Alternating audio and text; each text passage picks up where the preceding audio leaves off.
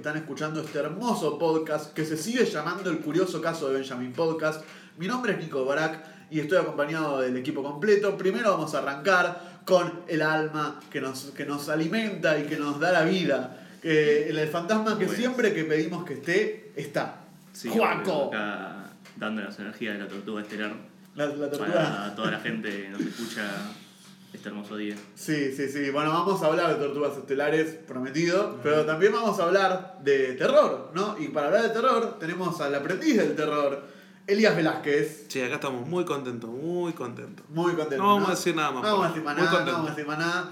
Del lado no tan contento, tenemos ¿Qué decís eso? a el hater, que hoy va a estar más hater que nunca, Lucas da Caligiuri. Hola, hoy estoy dormido. El podcast pasado se quejaron porque estaba despierto, así que volví a venir dormido. Buenísimo, buenísimo. Es más, si tenés sueño y te aburre alguna de las cosas que, estás, que estamos hablando, mientras no ronques puedes echarte una siesta, boludo. Tipo, Yo me no. voy. Ustedes no saben, pero yo me voy. Yo me levanto de la Sí, sí. mesa a veces. Sí, Ellos sí, se sí. enojan conmigo. Y bueno, boludo, pero es divertido enojarse y de vez en cuando pegarle. Y para pegarle tenemos a la pegadora que le pega siempre a Cali. Sí, ¿no? ¡Cani! Todo piola, ¿cómo anda, gente? Acá Cane Romano, ¿cómo estás hoy? Pelo, pelo igual que la semana pasada. cuestionable porque hoy ni me peiné para venir. Bueno, pero el pelo está que- igual que la semana pasada. O sea, no, no, Dentro no todo, no me bañé para que no se me lavara. Ah, La solución es gorrito y ya está. Ah, sí, Sí, ya fue. sí, sí, sí. Entró con gorrito, no sé si la Por eso, viste. no, no, es que por eso. Sí, es la clave. Pero Sí, bueno, sí. también otra de las claves es que siempre haya un dictador de la semana y me hincha las pelotas cuando no soy yo. Es algo que me molesta porque yo quiero ser el dictador de la semana, es una cuestión casi competitiva, ¿no? No, no, es que sos un dictador. Y a nosotros nos, nos hincha las pelotas que sea vos. Ustedes no Claro. lo ven, pero Nico nos caga palos fuera de grabación. Claro, yo digo que cane, todo eso, yo soy el que pega acá. Pero bueno, como me gusta ser dictador y como me gusta obligar a la gente a que vea películas, volví a ser el dictador de la semana, ¿no, Cali? Otra La vez. concha de tu madre.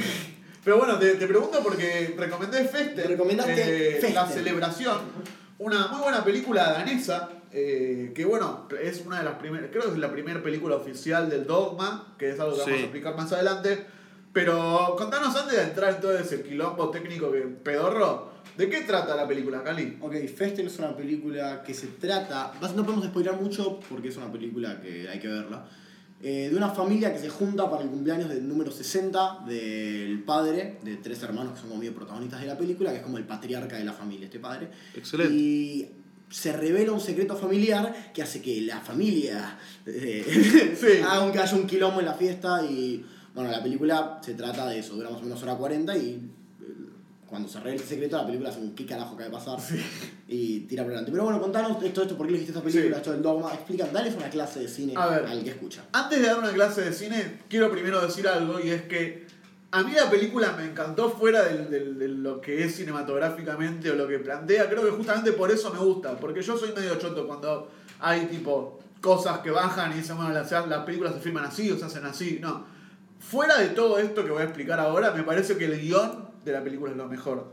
El, el desarrollo de los personajes, todo eso es realmente por lo que recomiendo esta película. Pero me parece que si hablamos de esta película es divertido hablar del dogma y que la gente que no sepa explicarlo. Eh, básicamente, Thomas Winterberg, que es el director de esta película, y Lars von Trier, que es, bueno, Acá tenemos, acá tenemos un fanático de Lars. de eh, se hartaron un poco en los 90, toda, como que arrancó la edición digital y arrancó como un mundo digital nuevo que no, no existía antes. ¿Dónde arrancó eso? En un, en un lugar que conocemos mucho y que queremos mucho, ¿o no? Y en un lugar que dice Los Ángeles, Hollywood. Claro, ahí está. Básicamente Hollywood se puso muy G con esto, que bueno, terminó en lo que es hoy la pantalla verde y todo esto, y surgió como un movimiento de estos daneses toscos que decían, no, loco, vamos a hacer como una contraposición a esto. Vamos a plantear un par de reglas para hacer que el cine se mantenga puro. Y plantearon un par de reglas, algunas divertidas, otras muy bizarras. Eh, por ejemplo, los rodajes tienen que ser en locaciones reales, es decir, no puede haber eh, Set. set Ni decorado, ni. y no pueden poner nada en la locación. Tipo, no pueden, si hay un, si en la escena hay una luz o hay, no sé, algo, tiene que estar en la locación original. Sí, sí. Si hay un caballo verde. Lo tienen que, tienen que conseguir ahí. una locación con un caballo verde. O Claro. sea, es, es muy, muy tosco eso. Por ejemplo, tampoco se puede mezclar so- el sonido de la imagen por separado, tiene que Sí. grabarse crudo y listo, y así sale. Mismo con la música. Si hay, querés poner alguna música, tiene que estar sonando ahí La en el radio. rodaje y tenés que grabarla ahí en vivo, que para los que tienen un poco de rodaje es un quilombo hacer eso. Sí, sí. Bueno, pero hay un montón de cosas. eh, por ejemplo, se filma siempre cámara en mano, no se Claro. puede usar ni trípodes, ni gripería o co- conectar cosas a autos, no se puede Nada, hacer nada, todo nada. cámara en mano. Eh, bueno, Y- se- no hay efectos, no hay filtros. No, el mismo desde la iluminación. Sí. Natural, totalmente sí, sí, sí. natural. Después eh, se prohíbe la alienación temporal, que o sea, sería como que no podés hacer flashbacks o flash forwards Claro. o, o- Cosas que pasan a la vez. Claro, no, no se puede hacer eso. Sí se puede hacer montaje paralelo, que es lo que usa la película. Sí, sí, no podés poner una escena en que pasa a la vez que otra escena que mostrás después. Claro, no, a la sea, vez intercortadas. Claro, Sí, no sí, se sí. puede romper la estructura temporal de la historia. Claro. Después, eh, el nombre del director no debe aparecer en los títulos del Eso crédito. también está bueno. O sea, si vos ves eh, Festen, no aparece Thomas Winterberg en ningún, en ningún Exacto, momento. exacto. No, no, lo primero que aparece en los créditos son los actores. Y acá ya es cuando se va todo un poco, ya ahí ya derrapa, que por ejemplo la película no puede tener una acción o desarrollo superficial, es decir, no pueden haber armas, no puede, no puede ser una película de acción, tienen que ser dramas. eso sí. Es La- la- drama sí o sí. Y no se aceptan películas de género. No podés hacer Claro. películas de terror, no podés hacer películas de ciencia ficción. De guerra, caos. De guerra, no, no se puede hacer. a mí de.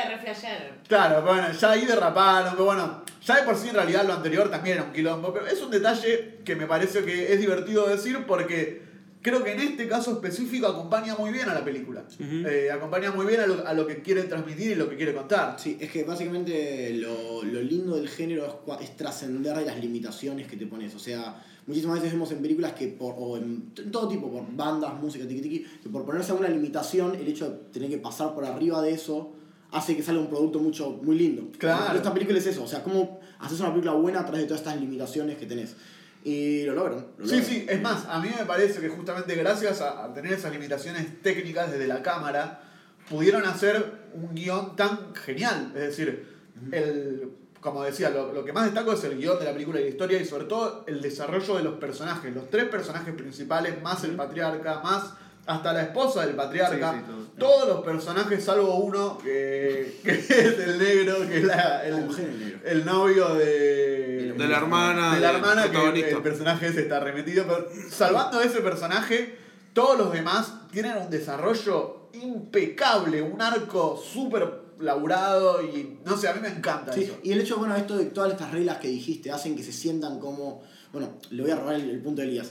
Eh, que hace que, porque él, dijo- fuera de cámara que es como que se siente como si fuese un, docu- tipo, un video familiar. Claro, así. exactamente. Porque captura muy bien eh, a, lo- a las- a a los personajes como si fuesen personas. Los ves como personas esto. Eso pasa mucho porque, primero por el tema de la cámara en mano Sí. y después por el tema de la iluminación natural. Que vos ves una imagen pura, pura Sí. y naturalista. Entonces te transmite todavía más esta verosimilitud de lo que está pasando y esta conexión. Al punto que yo por un momento digo, ok, estos son los inicios del falso documental. Porque se me hacía muy similar. muy Sí, sí, similar. sí. Y está bueno. Pero bueno, después Winterberg y Bontrier se terminaron separando de esto y ya no hacen más dogmas porque se dieron cuenta que era una locura. No, Claro. es, diverti- es divertido. Es divertido como ejercicio. Pero si, lo, pero si haces tres películas de esto, vas a empezar a repetir lo mismo. O sea, Sí. es difícil. Para, para, yo tengo una cosa con respecto al dogma. Creo que no lo haría porque es un, es un quilombo bárbaro. Y aparte, como que bueno, ya marcaron época y ya está. Pasamos a otro punto donde hay que quizás marcar otra tendencia. Pero está buena la idea que tuvieron porque muchas veces se cree que mientras más presupuesto tengas, más posibilidades tengas, más capacidades creativas vas a poder tener. Y en realidad, capaz que al limitarte y a estar en un espacio tan reducido es cuando más creativo y práctico tenés que ser. Claro, es que aparte todo Dije ese re bien lo que dije hace un rato. Sí, re mejor que Es yo. que aparte todo este, todo este movimiento pudo ser posible a finales de los 90, que es cuando sucedió, Claro. porque también hubo un cambio en la tecnología. Las cámaras ya arrancó a ver las cámaras, bueno, las cámaras que uno grababa en la casa, arrancaba Sí, a sí. ver otro tipo de tecnologías que facilitaban la edición, la creación de las películas y que también, junto al nuevo cine independiente estadounidense que, que surge también con esta movida, como que dan el, el puntapié de lo que comienza a ser el cine independiente. Eh, ahí nomás tenemos a nuestro amigo Tarantino con Reservoir Dogs. Sí, ahí es como- Claro, bueno, eso, Memento, son Claro. películas que arrancan a surgir como producciones un poco más un poco más Mm. menores. Todos le hicimos cara cuando dijo Memento. ¿De cuándo es Memento? No, ¿De 2000. cuándo? ¿Del 2000? Sí, 2000. Ah, no, también te la Le damos la Te licencia dejo porque pasar. es el locutor. Está bien, Si- me hubiese dicho Lo 2002, conocemos. Siento que es un poco más grande que poner Reservoir No, Dogs. no, pero entiendo que- Pero es una película que capaz se pudo hacer porque los costos también eran menores. Eh, claro. Pero bueno, es, es una idea que tengo yo. Me que- hubiese gustado que hubiese dicho The Following, que hablamos hace un par de programas. pero Following es una locura, tipo. No, pero es esto. Sí, sí, pero es esto también, es esto. Pero bueno, retomando lo que decía Nico por ahí del tema de, de- de Hollywood, entender cuándo surge este movimiento es importante, porque este tipo de filmaciones en lugares reales, con todas estas limitaciones, vienen también desde el neorrealismo italiano. Entonces es Sí, como que es bueno, importante yo- entender que surgió esto porque estaban podridos de Hollywood, no Por- es que inventaron algo de cero. Por eso culpé a Spielberg. Porque él fue el culpable de pasar. Porque Scorsese grabó toda la vida con, con eso. Sí, sí, Sí, sí, sí. Siempre realismo italiano. Y entonces, sí, culpa de Spielberg. ¿Podemos hablar de esta película? Dale, Bueno, ¿Alguien quiere hablar de esta película? dale, hablemos Dale. de esta película. Ok. ¿Qué, qué, no, ¿Qué no te gustó de esta película, Elías? Eh, ¿Me puedo correr? ¿Me puedo correr? No, a ver, péguenle, Ok, boludo. Esta película, me podría, gustó mucho, esta pero película péguenle. podría ser 20 minutos más corta y el camarógrafo tenía epilepsia. O sea, ya que hablamos hermoso del dogma, hablemos de lo malo del dogma. El camarógrafo es un chavo que tiene un toque de epilepsia y no respeta el espacio personal de la gente. No. No, para mí Pero justamente. los primeros planos, hay primeros planos que están muy bien puestos y hay primeros planos que están muy mal puestos. No. Siento eso. No, pero hay que están, hay algunos que están muy bien, que están muy mal. Mirá. Hay tomas que son innecesarias. Y esto del, neo- eh, de- del neo- del dogma funciona muy bien en momentos en los que te tienen que meter en una situación. Por ejemplo, cuando está la fiesta y hay caos en la fiesta y la cámara está volviéndose loca, que te graba una persona, la otra, una persona yendo para un lado, que la cámara no puede capturar bien un movimiento, que no hay traqueo en movimiento, está muy bien porque te meten en la escena, te meten en el lugar, te meten en la fiesta, que es un caos. Claro. Pero en momentos que no son así. No, es verdad que, por ejemplo, lo que decís, hay una escena en una habitación que hay una cámara que parece que está colgado de una soga y se eh. mueve así re loco. La- las cámaras esas que parecen que es la cámara de seguridad. No, escucha. Ah, bueno, sí, también. plano cámara de Piensen- seguridad. Piensen que es una persona con la cámara en la mano. Sí, sí, es que o yo sea que es No, un no, tipo no. arriba de una cama, tipo filmando. Corriendo, boludo. Corriendo en círculo. Y hay- entonces hay momentos, tiene sus limitaciones esto. Y hay escenas que no verdad. están, no, no salen. No, y es verdad que vos decís que en el tumulto, con todo este quilombo de la cámara, vos te metes en ese juego. Pero cuando baja la tensión Sí. y está pasando una escena mucho más tranqui, estás en esta habitación con el camarógrafo corriendo en círculos, te salta un poquito visualmente todo ese juego de la cámara. Pero a ver, a mí. Pero para mí está bueno. A mí algo que me gusta es que en los momentos tranquilos, los momentos, por ejemplo, de conversaciones, la cámara se mueve y la cámara está temblerosa. Y es, es un concepto que capaz en el cine comercial no se usa tanto. Claro. Que a mí, me, a mí me encanta, que es esto de que en la tranquilidad está el caos y después cuando está el caos, o sea, cuando, la, cuando hay quilombo y hay otras cosas, la cámara no se mueve tanto, no está tan... O sea, yo lo que vos decís que es epilepsia, para mí es un recurso. Para mí el tipo mueve la cámara y tiembla la cámara en el momento de no quilombo, no en, no en esa escena específica. Pero cuando se revela el secreto familiar o en las conversaciones importantes, por ejemplo, que tienen con el patriarca en un, su- en, en un Sí, sí, sótano, ese tipo de situaciones, la cámara está súper sucia y te transmite como una cuestión adentro de, de incomodidad. Es que por más de que toda la situación esté tranquila, está todo mal, ¿entendés? Claro. O sea, no, no, no puede estar todo tranquilo y quieto también. O sea, Mismo. tiene razón en ese aspecto. Es verdad lo que dice Nico, que, y no pasa solo de la cámara, porque el montaje también es bastante abrupto. ¿Vos te diste cuenta? Sí, te habrás dado cuenta porque la viste 800 veces. Con respecto a lo que decía de las conversaciones. Capaz que están hablando y ya la cámara se empieza a mover, te genera incomodidad, pero encima el montaje te corta los diálogos al medio. Sí. Y de repente estabas viendo un diálogo que no sabes cómo termina, o arrancás en un diálogo que ya está empezado, Sí, sí, sí. y eso te genera todo el tiempo como una. Pará, loco, quiero tirar una piña. ¿Vieron cuando están en una cena familiar y cabecean por un lado y tu tía está hablando de algo Eso. con tu primo? Y vos no llegás a entender, tipo, no te metiste a tiempo, entonces, tipo, mirás por otro lado. Bueno, sentís eso en la película, es muy bueno. Y eso está bueno, está bueno, porque de la nada te diste vuelta y tu tía de la nada está diciendo, sí, porque el negro que me comí, y es como, ¿Qué? ¿Cómo, tía? ¿cómo, cómo tía? ¿Qué? Claro. Y te cortan. Pero bueno, eh, afuera de las tías, fuera de las cámaras y fuera de estas pajas mentales que fue el dogma, eh, ¿vos, Cane, te recomendarías esta película? Y no sé, a mí me costó un huevo. O sea, no hablé porque me cuesta un huevo explicar lo que me pasó con esta película. O sea, no sé, no sabe- no sé qué decirles. O sea, porque si bien, o sea, no es mi tipo de película, no me encantó, está como bien. O sea, me entretuvo, sí me entretuvo, me entretuvo el quilombo. Me, me gustó, ¿me entendés? O sea, yo creo que le voy a dar ahí tipo un like. Bueno, un like le Un da. like, sí, Un like un le like le lleva Bueno, me- sí, me conformo sí. con eso. Sé que Pero- no es para todos esta película. Exacto, viste, tipo, me entretuvo el quilombo, no me gusta el estilo, pero tampoco está mal. Claro. ¿Entendés? Como. Bueno, like, like. Con eso estamos. Sí, ¿Vos, que- Cali, la Eh, recomendarías? sí, es, a ver, es como dijo Khan, es una película que es difícil de procesar, es difícil de ver. Eh, si la van a ver, tenganle paciencia, por lo menos por el principio, porque esto que dije, dura para mí, dura 20 minutos de más, tarda en arrancar y tarda en terminar para mí. Pero ten- ten- ténganle paciencia a la película, es difícil de procesar. Gracias a Dios la vi, tipo, hace un tiempito y no la vi ayer, porque si lo hubiese visto ayer anoche, hubiese venido acá a putear. Gracias a Dios la vi hace un tiempo. Eh, vos- Es como yo, te, Eh, yo, yo la vi ayer a la noche reventada. Claro, y- chicos, no, véanla con, con ganas de verla, eh, porque es una película interesante y esto que me quedo con Sí. eso que dijiste vos, es buena fuera del dogma. Sí. Los personajes están muy bien hechos, los diálogos están muy bien hechos, las situaciones están muy bien construidas. Entonces, yo soy muy antipaja mental, muy anti película de autor por ser de autor, eh, y esta película me gustó, así que nada, yo qué sé, la recomiendo. Bien, Claro, bien, bien. bien, bien. Vos Sí, la- a, la mí, recomendás. a mí la peli me gustó. eh, creo que es muy importante entender todo el tema del dogma, el trasfondo también de la peli. Y es muy importante con todas las pelis, pero con esta también. Cuando uno termina de ver la peli, tenés que volver a repasar mentalmente la peli en base al concepto final que sacaste. Muchas veces te va a pasar en una película que va a pasar el tiempo y no te vas a acordar toda la historia y toda la trama, pero de lo que siempre tenés que acordar es de la sensación que te transmitió la película. Exacto. Y a mí la peli durante mucho tiempo me hizo sentir hipocresía, loco. Acá hay una hipocresía terrible, acá en el fondo son todos unas bestias y acá se va a pudrir todo. Eso lo, me, me lo transmitió totalmente bien la peli. Pero también reconozco que se me hizo pesada en algunos momentos. Puede Pero ser. es un para mí es un 7-10. Ok, ok. Zafa, zafa. Vos, vos, Juaco. Y a mí, a mí me encantó. Bien, Eh, por fin uno que le gusta. La había visto con vos por, Sí. creo que por, por tus estudios de cine y todas Sí. esas cosas locas. Pero, pero sí, a mí me encantó. Es como una muy buena representación de lo que es el dogma, ¿no? Porque hay otras películas de dogma que Sí. creo que no son tan buenas como esta. Eh, y a mí me encanta es toda la movida esta. Hollywood es una poronga, ¿no? Es toda la misma mierda. Aguante el cine independiente. Sí, y amante del cine de Independiente también. De independiente. Amante. Pero bueno, Sí, así, a mí me encanta. Pero bueno, sí, me alegro que te haya gustado. Yo la disfruté, me encanta, la recomiendo. Véanla, véanla con los ojos abiertos y con la cabeza abierta.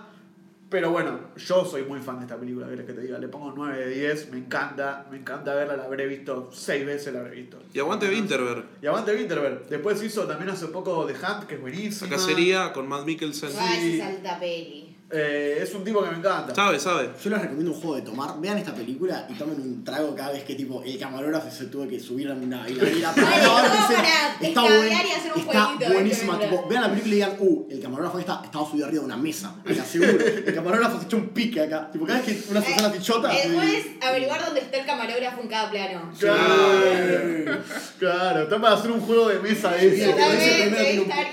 primero. No, pero bueno, sí, bueno, está, está, vamos a seguir cerrando esta peli. Esto y vamos a hablar de qué pasó en la semana, esta semana, qué pasó.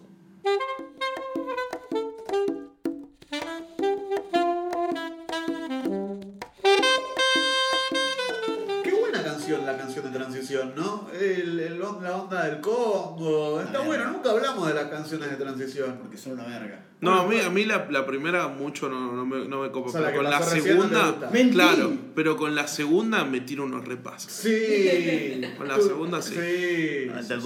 Tum, turururururu. Claro, es más- ¿no? Bueno. Empecemos. Pero en vez de hablar de canciones, de transiciones de cosas así, hablemos de qué pasó, qué pasó, Lucas Caligiuri, te estoy mirando a los ojos, Siempre. siempre, porque sos muy lindo también. ¿Qué pasó en el cine? ¿Qué pasó en la industria del cine? A ver, contame. Me dijeron de ser modelo de vuelta. ¿Sí? Sí. Bien, boludo. ¿Aceptaste? Medio. No. Eh, ¿Qué estábamos diciendo? Sos muy requerido. Salió un tráiler de mierda eh, de Bad Boys 3. Ah, sí. Bad Boys for Life, eh, los que se acuerdan de Bad Boys, Bad, Bad Boys 2 salió tipo en 2005, ¿cuándo fue? el- Sí, es una Sí. rebanda. Bad Boys 2 es una película clásica de Buddy Movie que salió por ahí por el 2000 con Will Smith y con Martin Lawrence. Gracias. Sí. Eh, Bueno, pero o sea, Bad Boys 1 y Bad Boys 2 son dos películas conocidas. Son dos clásicos, Sí. eh, Dos clásicos. de esos que pasan en la tele todo el tiempo. Telefe. Clásicos de Claro, de los cuales después sacan videojuegos. Cuestión, 15 años después, Will Smith sigue siendo la estrella más grande de Hollywood y hay que explotarlo sacando Y Martin Lawrence. Martin. Lawrence estaba mal. Está necesitando una O película. sea, me imagino que los últimos 10 años Martin Lawrence debía estar mandándole mensajes a Will Smith tipo, che, ¿cuándo hacemos Boys 3? Che, ¿cuándo hacemos Boys 3? Para que No, no, no sé. Para mí es una. es a los Joe Pesci, como que él estaba retirado con la familia. Y... Puede ser. Viviendo la buena vida. Viene teniendo películas. ¿Estuvo en Rock One? No. ¿Martin Lawrence? ¿O No. fue un cambio? Me confundí dos sectores negros porque soy racista. No, sos racista Te nomás. confundí. Ay, no, eso es un hijo de puta. Eh, olviden lo que dije, la cuestión es que es un trailer de mierda. Porque la primicia de la película es la misma de la 2. En el trailer nos muestran un eh, Martin Lawrence que se quiere. Quería que me dijeras el nombre de vuelta. Un Martin Lawrence que se quiere retirar, dejar de ser un policía. Y un Will Smith que no, no tiene una vida fuera de ser un policía porque no construyó una familia ni nada. Sí. Es exactamente la Es trama, la de la, misma es la trama de la 2. Y Weapon Little. Y Little Weapon, ¿Cómo? Little Weapon. Y Claro, la película bueno, de exactamente. Eh, el jefe es mucho menos Claro. carismático que el jefe viejo. El jefe que está enojado que y, queja. y estresado y Sí. se le hace la vida imposible. Carajo. Lo loco es que creo que tipo, hasta llegaron a pensar en hacer una tres, o sea, una, como tres películas nuevas, no sé en qué quedó eso, creo que no creo, no creo porque Por no. favor, no. No, Pero fuera de, de este dato loco que acabo de tirar, a mí me gustó el trailer porque a mí me, me gusta que haya más películas de acción grandes. Ese es el tema. Siento que películas de acción que no sean superhéroes, con actores grandes así, creo Claro. que hay muy poco. Entiendo por dónde ¿Cuántas va. películas hay? Pero, pero- no hace falta agarrar una película de antes No, esta. Claro, hubieran hecho una nueva. Exacto, ya está. Aparte, ¿quién?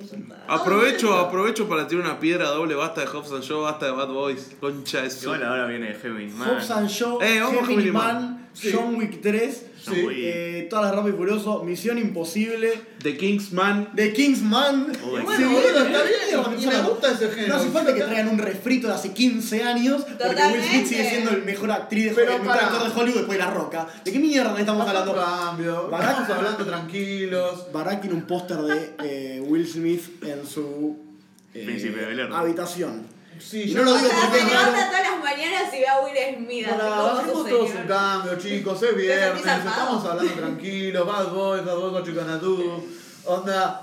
Primero ya no tengo más el póster, lo tengo de fondo de pantalla en el celu nomás, aclaramos. No quieras limpiar tu nombre, Aclaramos. seguramente está ahí. Después el sigo, sigo. ¿Qué tanto era Bad Boys, boludo? A mí no me va, no me- yo soy un fanático de Bad Boys, sí, no me va a romper el corazón cada una película 3 mala. Tipo, si está buena, buenísimo, y si está mala, No. tampoco es una cosa, Claro. viste, intocable como ponerle, uno puede enojarse si hacen eh, Shining 2, eh, Doctor Sleep. Uno puede enojarse si sale mal, ¿entendés? Pero si Bad Boys 3 sale mal, tampoco es que es una joyita, viste, que está bueno, y si surge está bueno, si no está bueno... Estás hablando con un nivel de me terrible, porque Sí. no te vuelve loco porque no sos fanático, pero tampoco te molestaría, entonces al pedo. Pero además, ¿Qué la haces? ese no es el problema. El problema es que no hace. Que, o sea, vos decís, está bueno que hayan películas de acción, no sé qué. Está bueno que hayan películas originales de acción. Lo que mejor es que sea un refrito hace 15 años, ¿no? Que eh, rompan. le- que le pongan lustre sobre el pedigrí de Bad Boys, que es una saga intocable. No, pero mejor de que 15 años después tengamos que recurrir a Will Smith. Porque las. Porque. Exacto, ¿dónde bolsa. está la creatividad? Claro. ¿Dónde están Bueno, ver, películas no nuevas? como- Es como basta, ya está de Hacerme una película viejo. de acción con Anna Taylor Smith, la protagonista de. ¿Cómo se llama? Ana. De, no, boludo. No. De Split. De Split, de Split, tenés acción. razón, tenés razón. Ana salió la. eh, ¿Alguien vio a Ana? No, nadie iba a Eh, Ana. la concha de tu madre, ¿viste esa película de acción que no fuiste a ver? No, pará, igual es. besón. Ana, Ana Taylor Joy es la de Split. Ana, ah, Ana Taylor Smith, no, perdón. Ana Taylor Joy de, de acción. Hacemos un show muy con Ana Taylor Joy. Pero a ver, ¿No? También... Decime que no. También Misión Sí, la Imposible. No en sé, su momento boludo. era una saga vieja que después la revivieron con la 4 y surgió, surgió bien y ahora es una de las sagas más importantes de la acción del momento. ¿De qué espera? ¿Estás hablando de.? Misión Imposible. Sí, imposible. Ah, ok. Que No, mis- estás hasta Misión. Imposible 3 se había quedado y en 4 le dan una resurrección y ahora de la nada es una saga Estás enorme. equivocado. No, no estoy equivocado. Está, está hablando de lo que él quisiera que Está pase. equivocado. Ah, bueno, a ver. No, no, es verdad lo que dice. Hoy Misión Imposible es una saga grande. pero Revivió. no, nunca murió. La 2 fue una película de mierda, la 3 nos volvió a gustar, la 4. O sea, Pero hubo murió. un lapso de tiempo en el que se dejó de hacer Misión Entre la Imposible. 3 y la 4 hubo un tiempo muy largo, boludo. Ok, Muy largo. Está bien, pero no. No fue 15 años después porque Will Smith cotiza en bolsa. O sea, lo hicieron porque tenían ganas de hacerla. Y bueno, y Misión Imposible 4, ¿qué pensás que fue, boludo? Misión Imposible 3. No salió 15 años después. Bueno, pero debate, ¿eh? seis, Por todo años esto por Bad. Boys. No, Me encanta. hay, una, hay una historia sobre cómo Tom Cruise se está. como Ethan Hawke es un obsesivo que se está volviendo loco, que, que va al tipo. Por el costado de todas las películas de Misión Imposible. Hay un arco, ahí es lo que vale la sí, pena. eso sí es contar. verdad. Eh, Ethan Hawke Eso sí es volviendo loco. verdad. Es buenísimo. Eso sí es verdad. Pero Ba- Bad Boys eh, hacen la misma. Lo que mejor es eso, que no hay, no, es- no hay nada nuevo. Es la misma. Puede ser igual, Es puede la ser. misma cosa. No, no puede ser. Es, no digas puede ser para cortarle el debate y pasar a la próxima noticia. Che, Cali, para, para una cosa, el turista de pelis. El turista de pelis de acción de mierda estaba Rambo 800. Rambo 800 es una verga. La concha de ese. Terminator. Terminator. Terminator 5000. Terminator 5000. Rambo recurre. El trailer de. Rambo, vayan a verlo, salió que pasé la semana pasada, no Sí. quisimos hablar de eso acá. Tampoco No. hablamos del de Terminator Recurre 6. tampoco. Eh, recurre- Connor y una bazooka. Ustedes, espera, espera, ustedes chicos se dan cuenta del nivel de hate que hay en esta mesa, ¿no? El nivel de odio que están manejando esta gente, ¿no? Cuestión, el de mierda de Rambo bueno. recurre a Eh, poner mierda. escenas de las películas viejas y poner a hoy viejo a Sylvester Stallone haciendo tipo lo mismo y no funciona, es una verga. Bueno, cuestión. Entre películas de mierda que sacaron un tráiler. ¿Te uniste? Entre películas de mierda que sacaron un tráiler, salió el nuevo teaser, ¿no? De De Birds of Birds of Prey. Ah, bueno. Yo vine, yo vine muy positivo, eh, me gustaron mucho las películas de las que vamos a hablar, todo viene muy pacifista y positivo. Pero esto suena una reporonga, boludo. Es un trailer que no es un trailer. Para, para los que no Da sepan- cringe, da cringe Boludo. ese trailer. Pará, este es el segundo teaser. Ya hubo uno Sí. antes. Sí. Que si vos al final le pones, eh, no sé, tal perfume by Harley Quinn, garpa, boludo. Es un teaser de Pero mierda. es mejor que el que, que el que sacaron después. Para los que no saben de qué mierda estamos hablando. Sí, a ver, Birds of Prey es una película de- del universo de superhéroes de DC, Batman, Superman, no sé qué, que es como el spin-off de Harley Quinn que estuvo en Suicide Squad. Es Harley el spin-off del spin-off. de- Claro. Sí, literalmente. Es la película de Harley Quinn. eh, de hecho, la película se llama Birds of Prey y la emancipación de Harley Quinn y no sé qué mierda más. Eso lo agregaron ahora. La Sí. fabulosa emancipación No, de ¿cómo una? Harley Quinn. fantabulosa. Fantabulosa. Bueno. es Esa clave. es la traducción. Eh, pero cuestión, eh, es un teas- es un tráiler que en realidad no te muestra nada y yo estaba, me opuse a hablar de esto, pero tenemos que. No, a ver, No no. tenemos noticias, gente. Pero a ver, sí, nos, nos dan una pauta de. Porque aparte es divertido como arranca. Es lo No. único que le doy. Que No, le- es lo que más odio, boludo. Yo también, o sea, Pero, pero contá eso, contá eso. Conta porque entiendo que la gente no vaya a ver este teaser porque es muy choto. Por eso nosotros le vamos a dar el placer de contarles bien la única parte relevante, que es arranca el teaser y arranca a ver como unos globos y la musiquita De célebre de It, eh, que después vamos a capaz a hablar de It o no, nos fijamos. No, pero seguro que no. no, no. vamos Es el a nombre del capítulo, pero no vamos a No, hablar no de eso. vamos a hablar de eso. No vamos a hablar de eso. No vamos a hablar de eso. Sí, exacto. Cuestión, el- Pero bueno, arrancan a salir los globos y está la musiquita y todo y llega Harley Quinn con el bate célebre que tiene y le pega a los globos y se me Martillo. chupa. Sí, nada. basta de payasos. Basta de payasos, ¿Y sabes qué vamos a hacerle al trailer de Birds of Prey? Vamos a hacerle lo que le quisieron hacer a It. ¿Cuál es la mejor película de Stephen King? Estoy harto de este trailer. ¿Cuál es la mejor película de una adaptación de Stephen King? Uh. Dale, Elías. Pará, pará, ¿puedo decir dos? Sí. Sí. No, no podés, no. Espera, igual, espera, antes de que haya quilombos. La mejor película, no la mejor adaptación. Claro, La Ok, porque acá no somos Porque- ultra lectores. Nosotros Muy vemos poco- pelis. Muy pocos miembros de este podcast leyeron más de dos libros de King Claro. y estamos muy disconformes con eso. Muy claramente. pocos. Nadie leyó más de dos. Claro. Alguno, alguno capaz leyó uno. Claro. Yo leí un cuento de Stephen King. Pero bueno, vale, vale. Vale, Lo, vale. lo que dice verdad que es vamos a hablar de la mejor película inspirada en un libro de Stephen King. Nada más. Ok. Sí, sí, Elías, elegí una. No seas mal. Bueno, arranquemos con otra. arranquemos de Cani que sabe el suyo. Obvio. Sí, tuvimos un podcast que hablamos de Cristina. Totalmente. Te regalo el episodio, pero no me acuerdo qué número es. Mal. A la, ¿Sí? a la pelota. Mierda, Mal, mierda. Ni yo me acordaba. Eso es un Pero- fandom, boludo, eso es un fandom. Pero. Cane A mí me encanta, sí, Cristina. O sea, a ver, no leí el libro, lo quiero leer gracias a la película. Pero, ¿cómo carajo personificás un auto? ¿Entendés? O sea, lo hacen en una película, lo hacen, es impresionante. Y, y el auto el auto tiene personalidad, es genial. Hermoso. Cristina es el, es el, Es la el película auto. sobre el auto. Que Sí. Porque- Perdón, perdón, es que Bueno, hablo pero- de la película y ya me emociono. Vayan a escuchar. Me sorprendería que haya seis. gente que esté escuchando este podcast y no escuchó todos los otros 11 Claro. podcasts anteriores. la boludo. concha de su madre. ¿Qué te pensás que haces acá? Bueno, pero eh, si yo tengo que elegir una película, porque tengo ganas de elegir, eh, elegiría. ¿Sabes qué elegiría? Algo que no puedo decir todavía. Es un pelotudo, mira el suspenso. Uh, Uy, pero- Pará, igual yo estoy igual, o sea, quería tirar una más, pero dije no lo puedo Pero, tirar hasta después. claro, Va a elegir It 2 porque es la película que más le gustó del mundo. Puede que sí, puede que no. Pero capaz. Man, decilo, vamos a hablar de It ahora en un rato. La gente Ok, no sabe, es el nombre del episodio. Pero bueno, pará, vos que sos, te la das tanto de único y diferente. ¿Qué película es la que más te gustó, Cali? yo no me doy de único y diferente. ¿Vos te pensás que me gusta que no me gusten películas? No, odio este. es una maldición. Pero Para mí es. Shawshank Redemption. Para mí es Sí, Shawshank Redemption, es una película pelea. que dura 3 horas y logra mantenerte entretenido las 3 horas. Eh, los personajes están increíblemente construidos, los personajes tienen un arco, los personajes son súper realistas, tiene la cosa de... Y es raro porque viene adaptado de una mini... No es un libro, esto, es una mini historia. Es un Claro, sí, sí, de- dentro de. Sí, es no un- me acuerdo cómo que se llama el libro, algo de invierno. De invierno. Sí, eh, algo así. Eh, Y es una historia corta, o sea que la mayoría de la película fue inventado para la película. Pero tiene esto de cómo un personaje puede, por tentación y por la situación en la que lo metes, volverse malo, que es una temática que trata Stephen King muy seguido. Y la verdad que me encanta. Yo amo Redemption.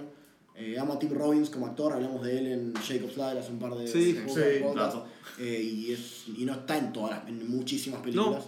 Eh, así que nada, yo amo Lo que tiene Redemption Redemption- es- Me olvidé de decirte de qué se trata. Es un chabón que lo meten en cana eh, al principio de la película y vos no sabes bien si lo hizo o no hizo el crimen que por el Si que te das el nombre de la peli en español, yo creo que mucha gente la va a reconocer. Ah, Sueños de Libertad se llama. Ahí está. ¿no? Sí. Eh, la película de Morgan Freeman ahí, que está en el Sí. póster. Pero fuera de. Capaz es raro decir. O sea, mucha gente se sorprende cuando le dicen que es una adaptación de Stephen King. Sí, Sí. Porque normalmente uno asocia a Stephen King al terror. eh, a las películas, bueno, por lo menos o de terror o medio fantásticas casi. Sí, o pero, de drama, suspenso. Claro. Y Joshua Redemption no tiene nada No. de eso, nada. Es un drama que está muy bien construido, pero no tiene nada que ver con el terror y con el género. Pero bueno, si ponele que te obligan a elegir una película que sea de género. O sea, De- una película de bien terror, King. Sí, Tengo que decir Shining. Que ser Shining. Y creo que es la que decir Juaco. ¿Juaco? No sé, yo le pongo palabras en la boca al otro. Claro, el, el- el pelotudo este elige las películas de los demás. No, bueno, pero, pero ya te dijeron hablas a la hora de Shining y porque es buenísima. A ver, para Juaco. Bueno, yo te voy a tirar ahí una, una curvita. ¿no? Esa. Pet Cemetery. Y no, y te voy a tirar Misery. Uy, me ¡Oh! recagaste, ¡Oh! Me recagaste. Te cerró el culo, boludo. es que Me cagaste. venimos, tipo, venimos jodiendo con cuál es la mejor y no se me ocurrió Misery para nadie. Sí, Claro. encima- Muy bien, muy bien. Encima Misery es uno de los pocos libros de King que leí eh, con The Mist o The Fog, como se llama, Claro. La Niebla. Eh, es, una, es una película de mierda. si querés lo vamos después, Elías, no te preocupes. Está bien, está bien. Pero sí, Misery a mí, a mí me, me recopa. Tipo, la idea de la obsesión de la, de la mina esta, que es sobre, es sobre, una, sobre un escritor como Stephen King. Como Stephen King, como muchos de sus personajes. Claro, que mata a un personaje en un libro porque, porque lo mata, porque pintó, y una mujer que está obsesionada con, con estos libros lo secuestra para obligarlo a resucitar a este personaje en su nuevo número, en su nuevo libro. Es, la, es como la. Creo que es la película más reconocida de King, tal vez. Después de Shining puede ser. Misery. Sí. Mm, No, no, ustedes no. para No, mí yo no. creo. Para- es para- conocida, en- pero tampoco tanto. En nuestra creo. generación no, pero para la generación de nuestros padres siento que es la que más.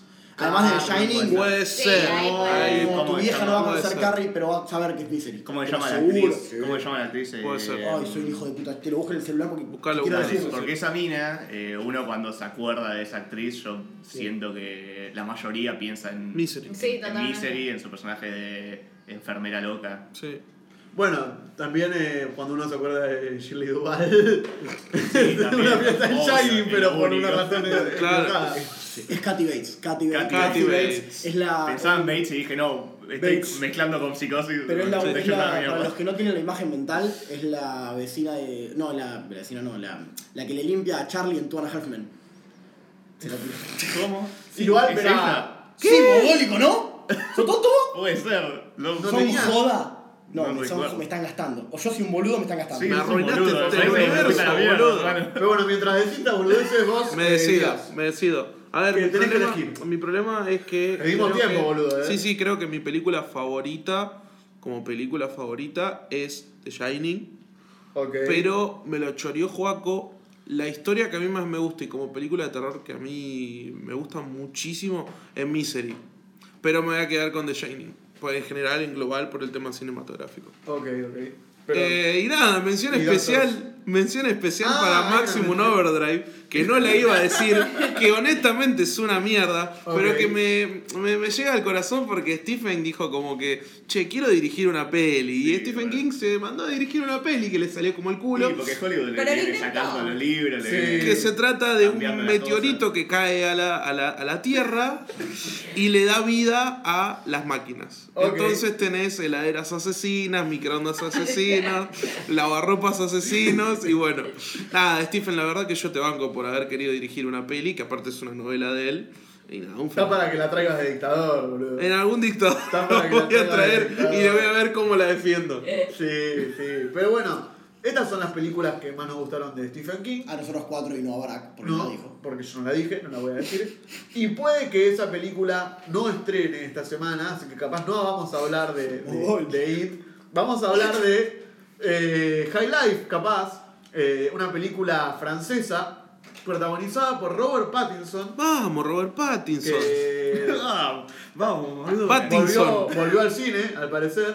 Y Vamos, maná. Juliette Binoche, que es conocida, no, no me sale ahora en las películas, pero es una tipa conocida. Juliette Binoche, una francesa. ¿De qué se trata? Eh, y la historia es como.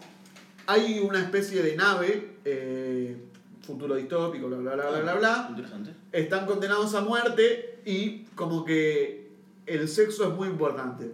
Como que Bien. La forma de, de despejarse es con, el, ¿Eh? con cuestiones sexuales. Como Mucho vida- más. Como en la vida. O sea, me dijiste en la nave están condenados a matar y cogen. Sí, como para es una Algo que no algo claro que no pasaría en la vida real. Claro, nunca en la vida. No, No, no, no, nunca, para nada. nunca. ¿Es francesa la peli? Sí. Bueno, para que no seamos malas personas, con el amigo Pattinson, ahora mejor conocido como Battinson, eh, vean que el chabón va a ser el próximo Batman y está laburando. Laburó en una peli francesa. El chabón está laburando con Nolan en Tenet. O sea, no es que después Sí, de los superhéroes no hay vida. Si vos querés laburar otra cosa. Este Y el Lighthouse. Es un fenómeno. Pattinson. Venimos hablando como Y la de la del Sir Henry, la del el Ah, el rey, rey, eh, rey Enrique. Sí, la repito, tiene una re Es un- One, es un genio, Es un boludo. Está genio. laburando en un No, montón de decir, cosas. esta es la primera película que nos llega después de que anunciaron Sí, igual que Pattinson es. No, yo sé, es la primera que sale después de que Claro, ajá. Batman y venimos Sí, hablando de esto. que claro, Ah, Acá está Juliette Binoche, no me salía, actúa en el paciente, es la del paciente inglés, está en Blue, la trilogía esa que está ahí, Ay, es conocida. Dijiste tres, películas que Bueno, no está en Chocolate también, pero. francesa. A ver, son, es una actriz francesa, francesa de- No. que nació en Francia. Pero. ¿Qué Bueno, salió? Que ¿Qué más salió además de esta mierda? además de esta mierda, que igual tiro un dato para la gente que tiene ganas de, de hacer cosas raras en la sala de cine. Yo la voy a ir a ver, loco, esta peli. Creo que hay, hay un dato de color que es que hay una escena, no está chequeado esto, hay No, una escena spoiler. de 10 minutos de Juliette Binoche tocándose con un dildo que lo llama Fuckbox.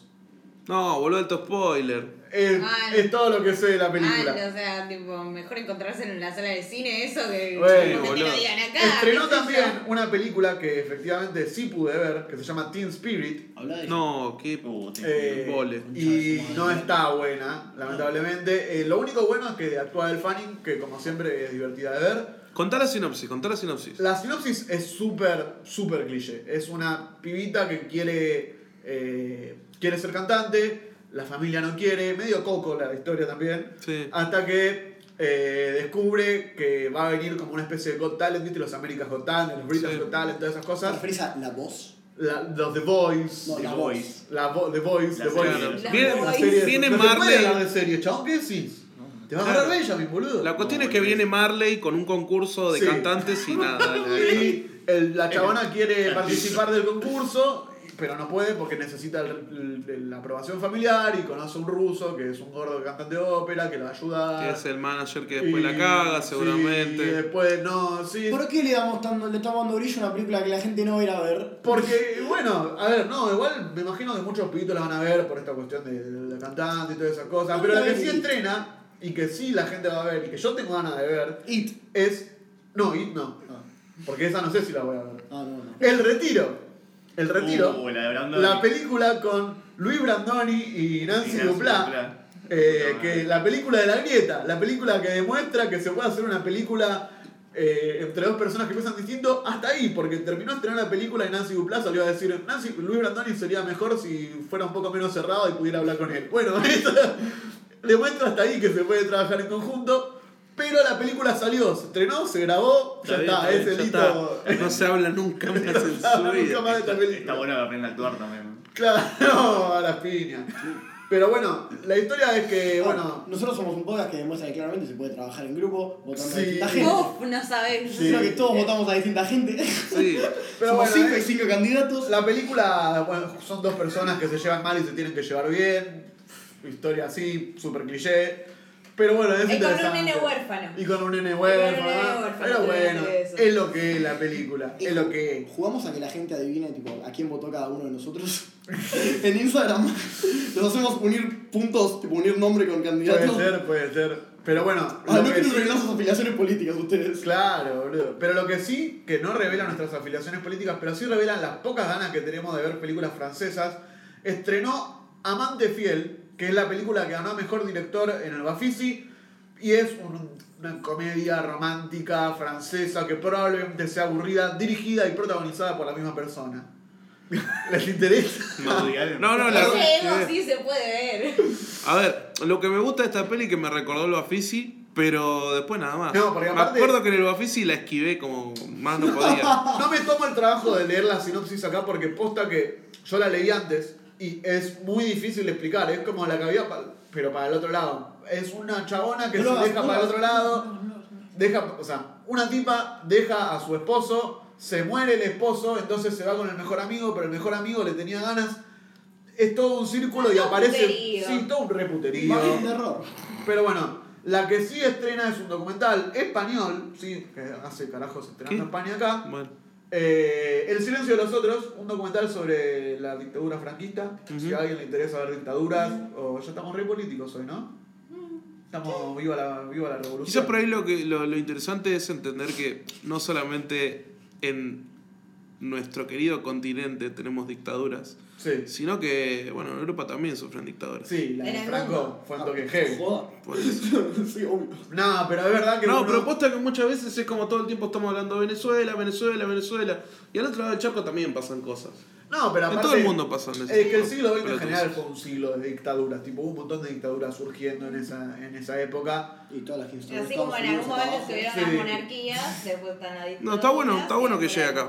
Pero bueno, no creo que la vea, como tampoco creo No, que no, vea. yo tampoco, pero está bueno que llegue. Bueno, igual es curioso que estrene un thriller paraguayo, que también habla de la dictadura paraguaya, porque hoy estamos políticos, se los dije. Está de moda la dictadura. Pero son unos- una especie de milicos que enti- entierran, no, no son milicos, entierran milico. cadáveres eh, clandestinamente, porque no se podía hacer todo eso. Y cuando quieren enterrar un cadáver, que le, pagaba- le habían pagado, el tipo estaba vivo. ¡Pum!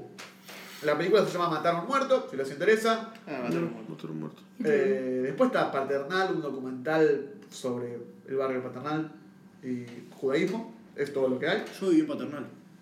Y también tenemos, y esta es la película recomendada de la semana que hay que ir a ver, It. K, no, It no, K12. K12, K12. ¿sí? Estadounidense la película. Me Miren llama, que abajo me que está llama la atención el nombre. ¿eh? Género, voy a decir los tres géneros. Fantástico, terror, musical. ¡Pam!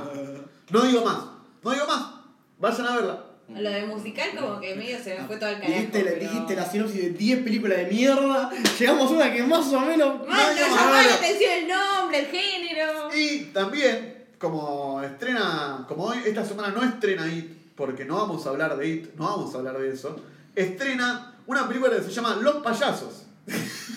porque acá los argentinos somos bien gauchitos y sabemos cuándo tenemos que Hay que una aprovechar, película. claro, hay que aprovechar. Sabemos cuándo hay que Eh, estrenar una Que película. la gente crea que es un spin-off perdido. Claro, eh, es un documental, me- o sea, no es una especie de documental comedia como un cine dentro del cine, yo qué Sí, sé. sí, que cuenta los orígenes de Pennywise, sí.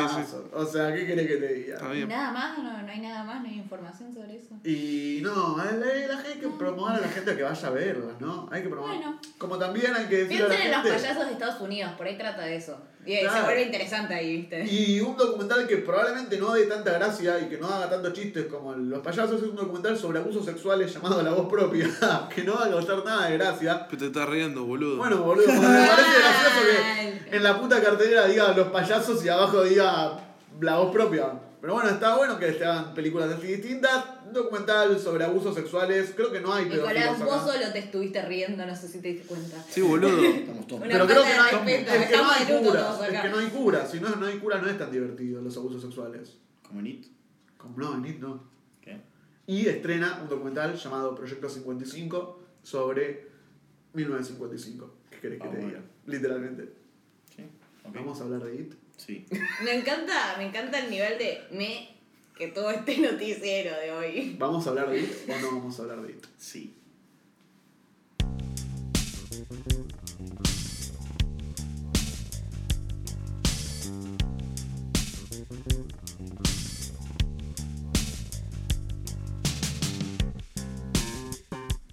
IT 2 es una película dirigida por Andy Muschietti que al finalmente estrenó en la Argentina, dirigida por un director argentino y protagonizada por muchos, muchos actores Que no son argentinos. que no son argentinos. Claro.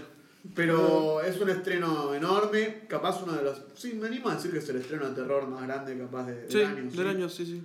Eh, y Sí, uno de los estrenos capaz más esperados, eh, También. de- en general, no solo de terror. También. As. No, no, No. es eso. No, Es verdad, no No.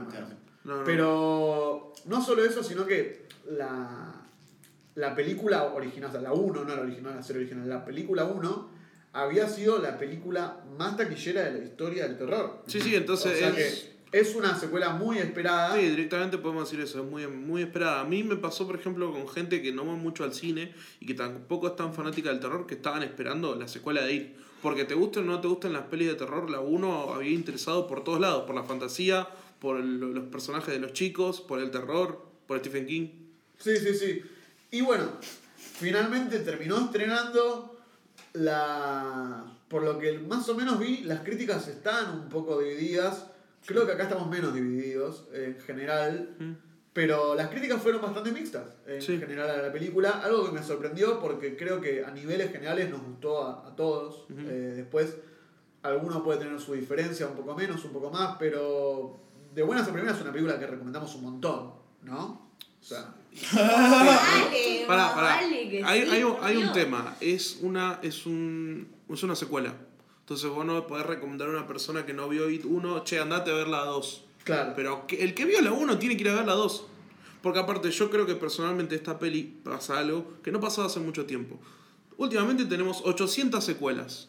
La 5, la 4, la 3. Y vas a ver la peli y es otra cosa distinto. Cambió de director, cambió hasta del que sirve café, cambió todo. Esta peli se nota tan bien secuela, se, se entiende como una continuación de la primera, que yo creo que no cambió nadie del, del set, no cambió nada. Son todas las mismas personas trabajando en esta secuela. Por eso vale la pena que el que vio la Hasta 1... parece que se, se hizo de corrida directamente. Sí, eso se siente. Se eso se entiende, siente. se hizo de Eso corrida. Aunque no se hizo de corrida. Ah, exacto. Porque, por ejemplo, Claro. la, la trilogía de los Anillos sí se filmó de corrido, jajaja. Pero esta no, No. no- se filmó separada y, y tuvo todo esto de, de ser prácticamente igual en cuanto al Los estilo. espacios, boludo. Derry se ve exactamente igual. Sí. No cambió Sí. nada. Sí, Incluso sí. de iluminación, todo. Todo idéntico. Los Pero- chicos, que Los tipo pibes, pasaron dos los años. pibes, Los pibes, los pibes no Los pibes también, los pibes no cambiaron. Los planes no cambiaron. No, no, por eso. Y aparte, lo que me gusta mucho de esta película es que a pesar de que la primera sí era una película de terror, era jugaba un poco con el género de aventuras y había secuencias de terror. Es decir, había momentos donde los personajes iban a distintos lados. Y Era después, de género de terror, pero no asustaba. Claro. A mí personalmente. Me parece que- Va más allá del susto. Claro. Que Sí. tiene que ver con la aventura y con el crecimiento de unos personajes. Me parece que esta nueva película, It 2, agarra todo lo que, lo que quería transmitir It 1, esto de- del viaje, del crecimiento, todo eso, y lo mete de lleno en el terror. Y es una película 100% de terror, eh, con, lleno de secuencias de terror y con, con momentos que asustan y que realmente generan muchísima, muchísima tensión. Wow, yo me quedé muy impactada porque no sé si fue el IMAX o qué fue, pero hace mil años que no me pasaba con una peli de terror de, uy, la estoy pasando mal porque tengo miedo. O sea, tampoco es que, ay, de llorar o de desesperación o algo así, pero era como, estoy, estaba nervioso porque tenía miedo. Sí, o sí, sea, sí. y hace mil años que no me, o sea, desde los nueve años que no me pasa eso. Ah. Gente. Pero bueno, también ah, mismo hablábamos eh, fuera de, de aire que esto de capaz es una de las mejores películas de terror de los últimos tiempos. O sea, que nosotros Sí, por lo menos mí, pudimos ir a ver en un cine. Porque sí, a ver, si uno dice Carrie, pa, eh, se arranca de decir un montón de películas viejas de terror. Obviamente es difícil pelear. Pero dentro de las últimas películas de terror, a niveles comerciales, había muy poco a, a este, a, a esta calidad. Y le estaba pasando mucho al terror. Este año cubrimos bastante pelis de terror. El año pasado no había Benjamin Podcast, pero también tuvimos pelis de terror de mierda. Y pasa mucho esto de que, lo que decía por ahí Cane, de que no le había asustado a la uno. Yo considero que por ahí el miedo o el susto que te genera una peli es subjetivo. Todos tenemos diferentes Totalmente, niveles de sí. miedo. Entonces la importancia del terror no es simplemente que vaya a asustar, porque hay mucha gente que no se asusta. Pero mucha gente va al terror porque le gustan las historias oscuras que cuentan el terror. Y eso quizás es lo que tiene It. Que nos interesaban los personajes. Más allá de si nos íbamos a asustar o nos daba miedo Pennywise o los monstruos que, que toma forma It.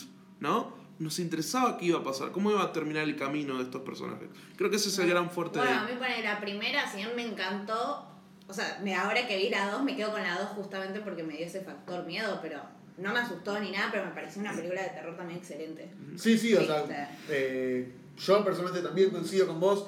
Me quedo con la 2, pero la 1 también es buenísima. Sí, la 1 es uno tiene- excelente. Es más, me cuesta mucho separar las dos películas. O sea, para Eso mí es. bueno. Si tenés que decir algo, lo tenés que decir de las dos juntas. En relación Sí. a eso, Andy Muschietti eh, dijo que iba a hacer, pero no creo, bueno, sí, capaz si le va bien, sí, un corte para Blu-ray de 5 o 6 horas, creo que eran 6, 6, 6, 6. eh, con las dos películas de It conectadas en una misma película. Algo parecido a lo que hacía la serie original, capaz. No sé si los, las intercalarán Fue al revés. paralelo, claro. O sea, la- no, sí es verdad. Fue lo que pasa es que la serie original se pensó como serie de TV Claro. y después se unió para hacer una peli. Esto directamente fue al cine. Por eso, veremos qué sale de ahí, pero a mí me interesa porque realmente siento que es una continuación directa y que tiene la misma esencia que la 1. Lo vale, o sea, esas 6 horas lo van a ver. Sí. O sea, va a ser genial, ¿qué Bueno, que te diga? Y hablando de duración, también tiene esto de que la película, no lo hablamos, no lo dijimos todavía, pero la película dura 2 horas 40. Sí. Hay que estar 2 horas 40 viendo una película. Creo que eh, ese es el problema que la mayoría de la gente eh, le molestó. A mí no me molestó tanto. Personalmente se me pasó no volando. No, no, tampoco que pasó, uh, ya se terminó, no. Pero se, se me hizo totalmente natural eh, Sí. las 2 horas 40. No sentí que hubieran extendido o estirado algunas secuencias. A pesar de que después capaz sí podemos hablar de que el mayor problema de, de la película es la estructura que tiene. Eh, y esta estructura que sí termina resultando algo repetitiva. Totalmente, en eso coincido. A ver, yo voy a decir algunas cosas negativas que encontré en la peli, pero más allá de eso, quiero dejar en claro que a mí la peli me gustó porque el producto final me llegó, me entretuvo, me gustó y estoy muy conforme. Pero sí es verdad que en esta segunda parte de It hay un momento en donde la estructura que vos decías de la peli se vuelve muy repetitiva. O sea, empiezan a pasar cosas al hilo que pasa con lo que pasa en general con, últimamente con las pelis de terror. Que tienen que ir a asustar y entonces llegan a la fórmula de suspenso, susto de golpe. Suspenso, susto de golpe. Sí, pero y no- pasa muchas veces. No creo que tenga que ver con el género específicamente, porque se metió en una estructura eh, muy, muy específica de ir cubriendo a cada uno de los personajes. Creo que más que el problema de- de- del género de terror en sí, sino es el hecho de querer cubrir al igual a todos los personajes, que eso en la 1 no pasaba. En el- Ok, yo voy a hablar de cosas que no nos gustaron, que no me gustaron de la película y yo no estoy conforme con el producto final. A ver, hay un- todo lo que dijeron de la película que les gustó, buenísimo. Trae el me encanta por cómo, favor. me encanta cómo, cómo maneja el terror diciendo que esto que decís no es un problema de género de terror, porque él usa suspenso en una escena, usa terror en otra, usa algo mezclado en el medio en otra, usa humor mezclado con terror a los Sam Raimi, Evil Dead en otra escena. Entonces siento que por eso no te aburrís de, de- de eso en la película. Pero esto que decir, la estructura de la película, para a mí me mató la película. Esta película está separada en tres actos tan claramente que no parece una película, no se siente como, una, eh, como un hilo conductor de principio a fin, se siente como tres pedazos de película encajados en el Claro. medio. Y usa este recurso que yo no lo quería decir porque siento que es medio spoilero, pero en los tres actos te separa a los pibes en, en cada uno de ellos. Y es un recurso re choto y todo, la, mitad de la película, lo que más dura de la película, es como que un. usan un recurso de. A ver, tenemos este problema y lo vamos a resolver de esta manera. La película dice cómo lo van a resolver y no y yo sentí que como que fue medio sacado del ojete. Y en ninguna de las secuencias de cada pibe por separado sentí que era. Lo sentí en peligro a ellos, sentí que pasaba algo relevante para la película, no sentí que ninguna eh, escena tuviera stakes. Lo- hay una sola escena que tiene stakes, no me sale la traducción en español de stakes. ¿Cómo es? Eh, que haya.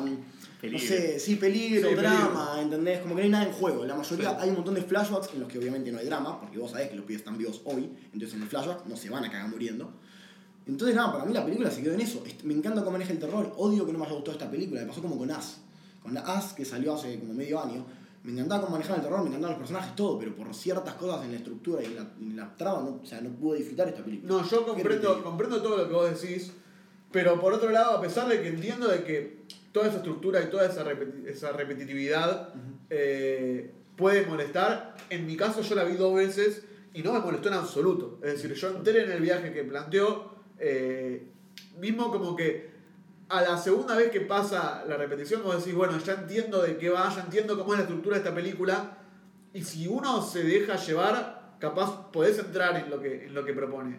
Y ahí es cuando creo que la película funciona mejor, porque dentro de esa estructura y dentro de esa capaz limitación propuesta de alguna forma estúpida, ahí crea una cuestión muy distinta al terror.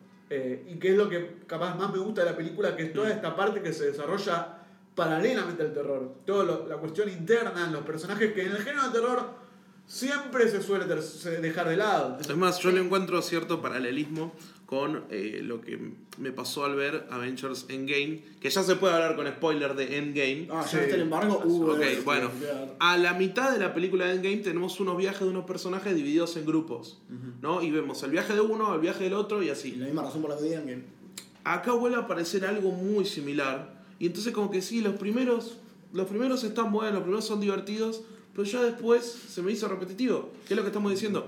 Y quizás en, en It 1, en It 1, el ensamblaje de la película es muy sutil. No ves los hilos moviendo toda la historia para que pasen cada cosa. En cambio, la 2 sí me pasó eso que, que te Sí, molestó a vos. Cali. Pero también siento que lo último que te iba a decir antes de que el cortemos es que It 1 para mí me pareció mucho mejor porque estaba mucho mejor enfocada en el protagonista. It 1 tiene un claro protagonista y si bien los pibes tienen sus, sus escenas, porque obviamente tenemos que eh, estar con cada pibe por separado porque todos tienen sus arcos, no, no les dan tanto tiempo en escena como al principal. Entonces se siente mucho más.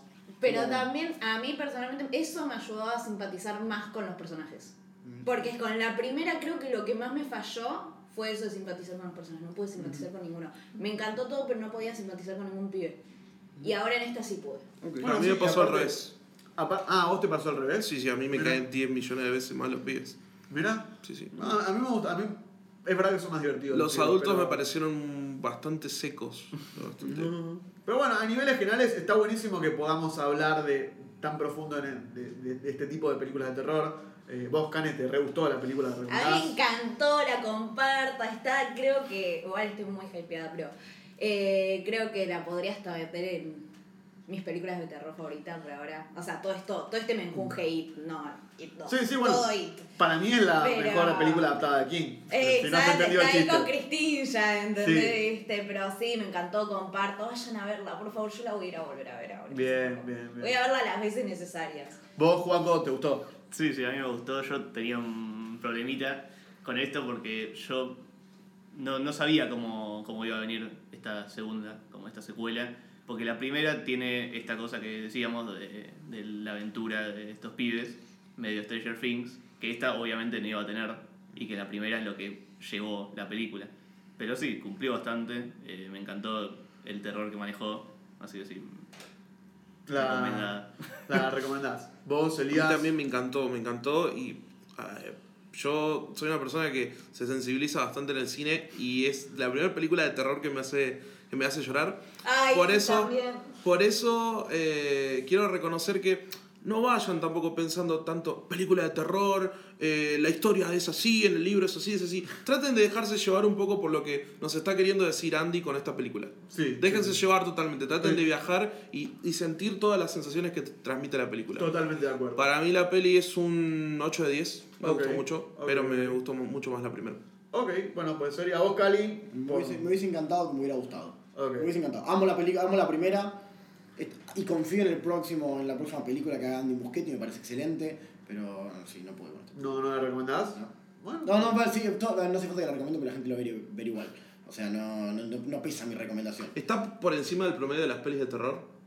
Fija, obvio. Ah, viste. Bueno, eso es lo bueno. Eso, Ah, bueno, en la tierra de Annabelle. y Claro, y la Chukis. monja. Eso, Chucky. claro. No, a ¿Es mí mejor me- o peor que Chucky? es mejor que Chucky. Vamos. Es mejor que Chucky. A mí me encantó. A mí me encantó. ¿Qué nota le das? Eh, ¿Qué cosa? ¿Qué nota Más le que Chucky. esta? Arriba que Chucky. ¿Cuánto? Ah, muy bien, no, listo. Ya arriba está, que Chucky. Arriba Chucky. Pero no, a mí me gustó mucho. eh, me gustó mucho toda la cuestión que, que, que planteaba aparte del terror. Que a mí es cuando más me gusta. Sé que capaz a los, a los puristas les gusta el terror puro y duro, el slasher. todo. A mí me gusta cuando el terror se mezcla con otros géneros y arranca a contar No, otras Tiene que tener el variantes. terror- Eh, El, el terror puro y duro es esto. Las películas de terror en los 80 todas se trataban de personajes, no sobre el terror. Eh, pero es el problema que vienen teniendo las películas de terror en los últimos 6, 7 años. Eh, Don't Breathe, que los personajes no tienen. La de, bueno, Don't Breathe por ahí. eh, Sí, no. Lights Out.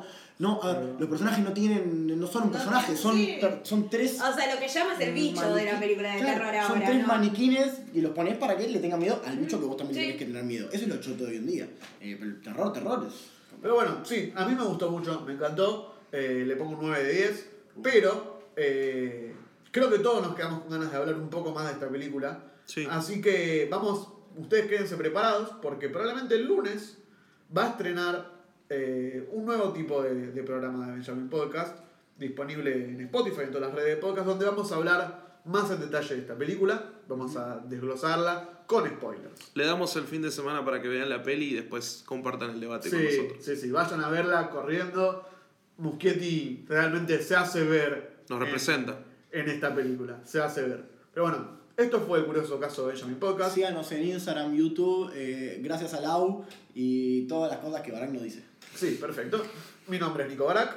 Cane Romano. Lucas Caligibri. Elías Velázquez. Y Juaco. Muchas gracias por escuchar.